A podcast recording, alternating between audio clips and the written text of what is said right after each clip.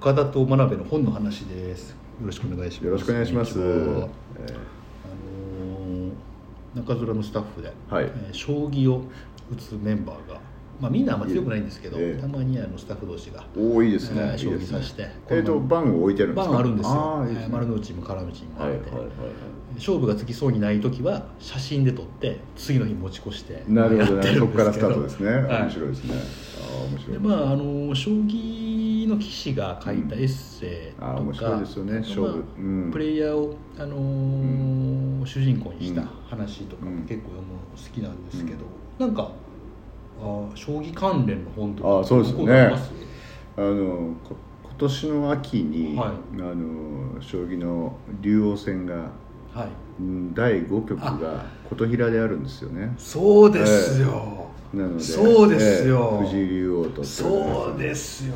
いやこれはもう、まあ、この間もあの、ね、羽生さんと藤井さんの対局素晴らしかったですけど。あれ僕見てたんですよ、ええ。中継で。ですよね。で もともとその、はい。あのねあの羽生さん、はい。私結構好きで。僕も大好きです、そのまあ当時ですよ、はい。い、あのいわゆるこうねあの大山康晴みたいなこうね、はいあの将棋道みたいな世界から少しこうコンピューターなんかも使いながら、ね。あの見た目も含めて、ね。新時代のあの騎士が現れたみたいな感じだったんですけどさらに彼が羽生さんはもうすでにあの大先輩になって、ね。あの次藤井聡太さんがね。また次の世代来るっていうですね。もう理解を超えたような天才が現れてそのあの将棋の世界も面白いなと思っていてであの小説家の保坂和志さんですね、はいはい。はいあのが書いた「羽生」っていう本がいやそれあるんですよね。僕さっき聞いてびっくりしたんですけど、えあるんですね。そうですよね。ハブ知らなかったです。えでそれは結構面白いですね、あのどまあエッセイ。エッセイエッセイというかまあ保坂さんの小説そのものがエッセイとも小説ともつかないような書き方をずっとしていて。ですね。でその自分の思考のプロセスみたいなことを、はい。まあ、要するに何か目的があるとかメッセージがあるというよりも、はい。自分のこう、えー、と右往左往しながら、はい。あのっていう思考のプロセスをそのまま小説にするというのが多分保坂さんのスタイルだと思うんですけど。それと同じように、はい。その羽生さんへの共感をはい。ずっとこう書かれている本ですよね、でそれはもう本当に面白かったですね。で小説家だから書ける小坂さんだから書けるハブ論みたいなのがああってえっ、とまあやっぱりこうそういう勝負の世界とはい。小説っていうのは、まあ、昔からこう近いじゃないですか、はい。まあ、まさに前回も話した昔話した色川武宏さんとか、はい。ああいったこう人間がこう本当に生々しく、はい。うんこう感情とか人間の人生とか精神が出てくる瞬間っていうのがこう勝負の世界にあって。そうですね、えーそういった話っていうのは多分ねなんかこう小説とも、うん、こう騎士の本でも両方こうこう人間観察として面白いですよね。そうですね。あの秋にあるあの琴平で行われるのは真鍋さんは行く予定ですか？いやいやあのそもそも見に行けるかどうかわからないんですけれどもあの藤井聡太、はいさんが、はい。あの騎士になってなかったら、はい。うん鉄道の運転士になりたかったえと。そうですか、えーいうぐらいですね。なんと鉄道ファンなんですよね。そうなんですか。ええ鉄道ファンであり、はいはい。まあ、パソコンも自分で作ったりするタイプですし、へー。あの面白いすごく面白いですそうですか。ええ。であのーですから鉄道のなんですかね、えー、こと伝としてははい。乗ってくれるんじゃないかと勝手に思ってお待ちしているという。可能性ありますね。もしかしたらこれ可能性ありますね。ちょうど琴平ですし、ねえあの琴平駅にでお待ちしてますよと。いうメッセージだけは出してますけどね。本当ですね。はい、えいやー僕もこの前のあのーあの羽生さんとうん。藤井聡太さんの対局をリアルタイムで、うん。YouTube でなんかあの配信されたんですよリアルタイムで、見てたんですけども本当にもうあのー面白かったですね、うん。でまあ、最近なんで AI のなんか判定みたいなどっちが有利みたいなのがずっと出るんですけど、うん。あれが出てるからあそうなんかこれこっちが有利になったんかと。こう、うん。まあ、考えるきっかけになるんですけど、うん。やっぱ難しくて、まあ、ついてはなかなかいけないんですけどね。うん。あと前にあの米長邦夫さんってもう亡くなってしまったんですけど、はい。はいあの日本将棋連盟の会長をされたのかな、人の人間におけるえー勝負の研究というえー本があって、うん。えー結局、まあ、勝利の女神っていうのは、うん。どういう人に、えー微笑むのかっていうのがあるんですけど、うん。うんなんかやっぱりあのなんか手加減がダメらしいですね。あ勝利の女神は手加減嫌うらしいんですよ、うんうんうんうんやっぱりこうあの全力いつでも、うんうんうん、出すっていうことが本当にあの大事なこと。うん。うんであとまあその将棋の中ですごい大事なことは良い手を探すっていうのもすごい大事だけど、うん。それよりも大事なのはやっぱりこう握手。うん。悪い手を指さないってことがああなるほど。いい手を探すというよりもやっぱり大事うん。らしいんですよね。うん。この握手い一回でこう足元を救われる感じですかね。そうなんですよね。うん。まあ、将棋はもう簡単に形勢が変わりますからね。そうなんですよね、え。これはだから普段の生活や仕事やうん。いろんなものをぱりこうしあの将棋の中に現れる法則やうん。何か勘どころみたいなのがすごいやっぱ勉強できるっていうのは、そうですよね。このまま菊池館記念館行ったら菊池館はやっぱ将棋あありますよね。大事にはいええ。してましたから、ええそうですよね。やっぱりこう何か得られるものヒントが多いんでしょうね面白いところが。うん。羽生さんも羽生さんあの僕チェスもやるんですけどあそうですか、ええ羽生さんってあのチェスも結構やるんですよ。でチェスもやっぱめっちゃ強いんでしょ？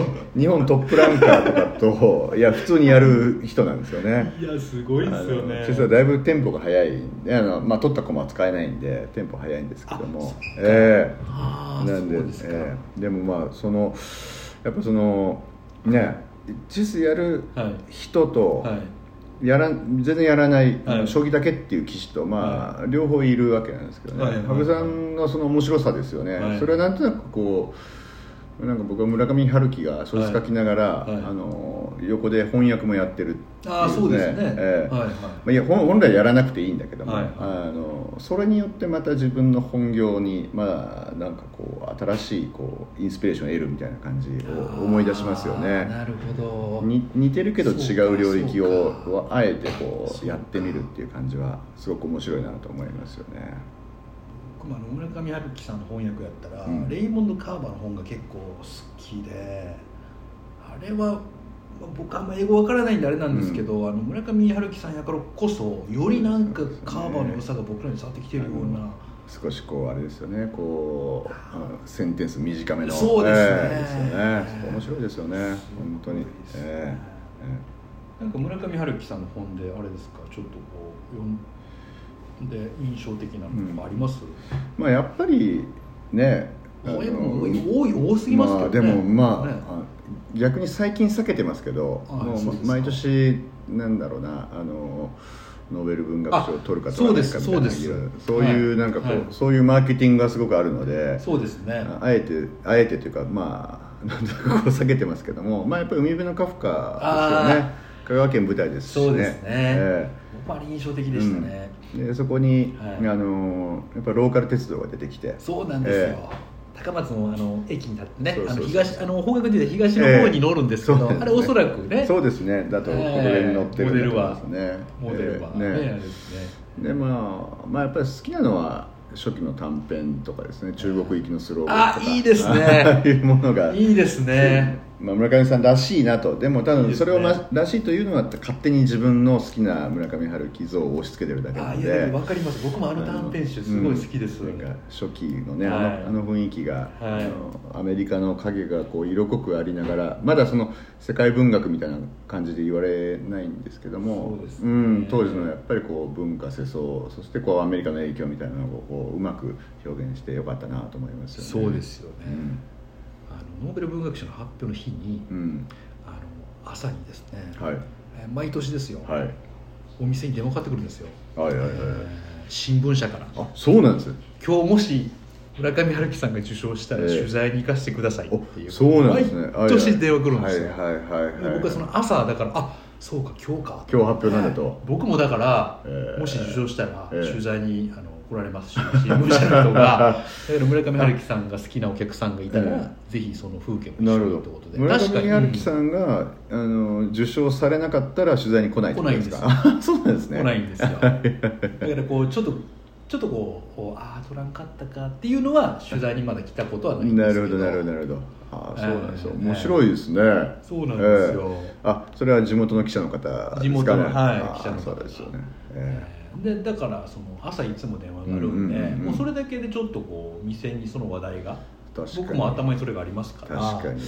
まあ、もし村上春樹さんの作品やったらうん。何、みたいな、はいはい。ちょっと話になったりとかそれからこう話がずれて、うんうん。ノーベル文学賞者で言うたら、うん。誰が好きみたいな、はい。はいあるんですけど、はい。あノーベルなるほど文ね学賞もし受賞者って言ったら誰がピンときます思い浮かぶ人います？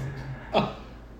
あ違うこの人。あ顔ですねあ まあ日本だと2人ですからね。川端康成。ええ。ーまあ好きです、えっと僕も好きねですよ、えこうちょうどありますよね。ーちょうど今ここにあって、えあの昔あのどっかバーであうん。の真鍋さんと盛り上がったんですけどやっぱり川端康成の「眠れる美女えがすごすぎると、眠る美女最高ですね。ねすごすぎると、ええ。僕も本当にすごいと思います、はい。片腕とかね。片腕いいですね、川瀬さんのその変態っぽさがね。そうですね。よくよく出てますよね。本当にまあちょっとやっぱ気持ち悪さがありますけど、ええ。その男性の方に気持ち悪さがありますけど、なんかけどあれってみんな心の奥底に必ずうずいてるよううんなうんうん。何かだと思いますしね。なんとなくねあの雪国というかね。の美しい日本の私でしたっけ？のありますね。ええあのそういったはい。ありますね。そういったこう日本のはい。美を追求した小説家みたいな感じで、えーのねそう切り取られると川瀬さんのそのやばさが伝わらないような気そうなんですよね、ええそこだけでいくと。そこだけでいくね。と、かなりやばいあのパンクな小説家だっていうことと。ですね。もやっぱ川端康成前も話しましたけど本当にこう小説家の目利きではい。あのこれまでその若い小説家ですね。いろんな若い小説家をあの見出して発掘して応援してきたというそういう一面もあって、ねそうですねなんとなくこう冷たい人のイメージがああるんですけれども目利きとしては本当に超一流でそうですね。これはいいよという小説家ですね。そうです。ねん。この間甲虫文学館に行って神林暁のはいはい。それも川端康成が見出したっていう話があったりそうなんですか。神林暁。えもう、えだったと思いますね、なええ。なのでそういったこういわゆるこう詩小説ですね。私小説をあまりこう川端自身はあまり書かなかったけれどもそ,、ね。の小説家をちゃんと評価をするっていうこともやってきて、ね。分断に与えた影響大きいですよね。そうですね。